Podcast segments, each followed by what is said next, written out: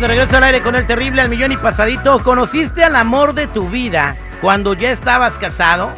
¿Te pasó esto? Márcame el 866-794-5099. 866-794-5099. Según información de la Universidad de Oxford, en una encuesta que hicieron con 2.000 personas, fíjate, 6 de cada 10 personas dicen que conocieron el amor de su vida cuando ya estaban en una relación, en unión libre o en matrimonio con otra persona. O sea, se casaron apresuradamente o pensando que estaban enamorados y ya están en una relación, conocieron a alguien más. Ahora, ¿por qué sucede esto? Pueden haber tres factores. Eh, uno, eh, el, el miedo a quedarse solo y agarrar lo primero que te encuentras. Mm. Eso es verdad. Conocemos gente que sí ha hecho eso. O sea, que de repente ni novia tiene y después se casó la otra semana. Oh, sí, a las dos. Sí, o y sea, después estaba valiendo más. Ok, este, este, No, conocemos es, eh, personas así. Eh, otro factor es eh, problemas eh, para poder, ¿cómo, ¿cómo dice aquí? O para poder solventar gastos. A Ah. veces tú tienes un amigo, o mejor amigo, una amiga, una novia y dice, pues vámonos a vivir juntos porque pues así nomás pagamos una renta, un refrigerador y todo. Y tratan de tener una vida en pareja y estando en esa relación conocen el amor de su vida. Como sociedad lo hacen, pues. Como sociedad. Mira, pues ellos. Y la tercera dice ca- casarse pensando que están enamorados. Confunden la costumbre con el amor. Sobre todo personas que tienen noviazgos de más de tres años y se casan, son las primeras que se casan sin estar enamoradas. Bueno, ese último punto que acabas de decir es muy cierto. Yo, conozco un, par de parejas, bueno, ya son separados, que fueron novios desde la high school, todo el college, tuvieron una hija y vivían juntos. Se casaron y a los dos meses, oílo bien, va calacas, tronaron, güey. Pero ya tenían como 7, 8 años juntos. No, no, no se entiende por qué. Bueno, este, voy a las llamadas telefónicas 866-794-5099. ¿Conociste al amor de tu vida cuando ya estabas casado? Márcame 866-794-5099. ¿Qué dice el público? Según un estudio de la Universidad de Oxford, 6 de cada 10 personas conocen al amor de su vida cuando ya estaban casados o viviendo en unión libre con otra persona. Voy con Angie, que la tengo en la línea telefónica. Angie, buenos días, ¿cómo estás? Muy buenos días, muy bien, ¿y ustedes? Dice, a mí me pasó, Angie. ¿Qué te pasó? Mira, yo estaba casada, ya tenía mm, como 28 años de casada. Yo me casé bien jovencita, bien jovencita, siendo una niña.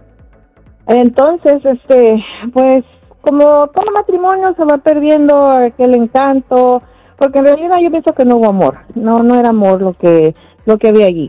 Pero se perdió todo el encanto, entonces ah, él empezó a fallarme, yo me daba cuenta, él pensaba que yo dormía en las nubes y yo no me daba cuenta, pero al cabo del tiempo pues yo fui madurando, fui creciendo y fui entendiendo más la situación, las cosas, ya tenía hijos y todo. Y de repente conozco a esa persona que, wow, es como, como que mi vida dio un giro de 360 grados. ¿Dónde, dónde la conociste? Mm, Lo conocí por medio de una otra amistad. En una fiesta te lo presentaron. ¿Y luego qué pasó? Ah, no, realmente no, fue por teléfono. Por teléfono. ¿Y luego qué pasó? Ujú. Pues empezamos a entablar una relación, amistad, así, mi matrimonio ya iba, ya se veía como que no había nada, ya nada más era la costumbre, como dicen por ahí.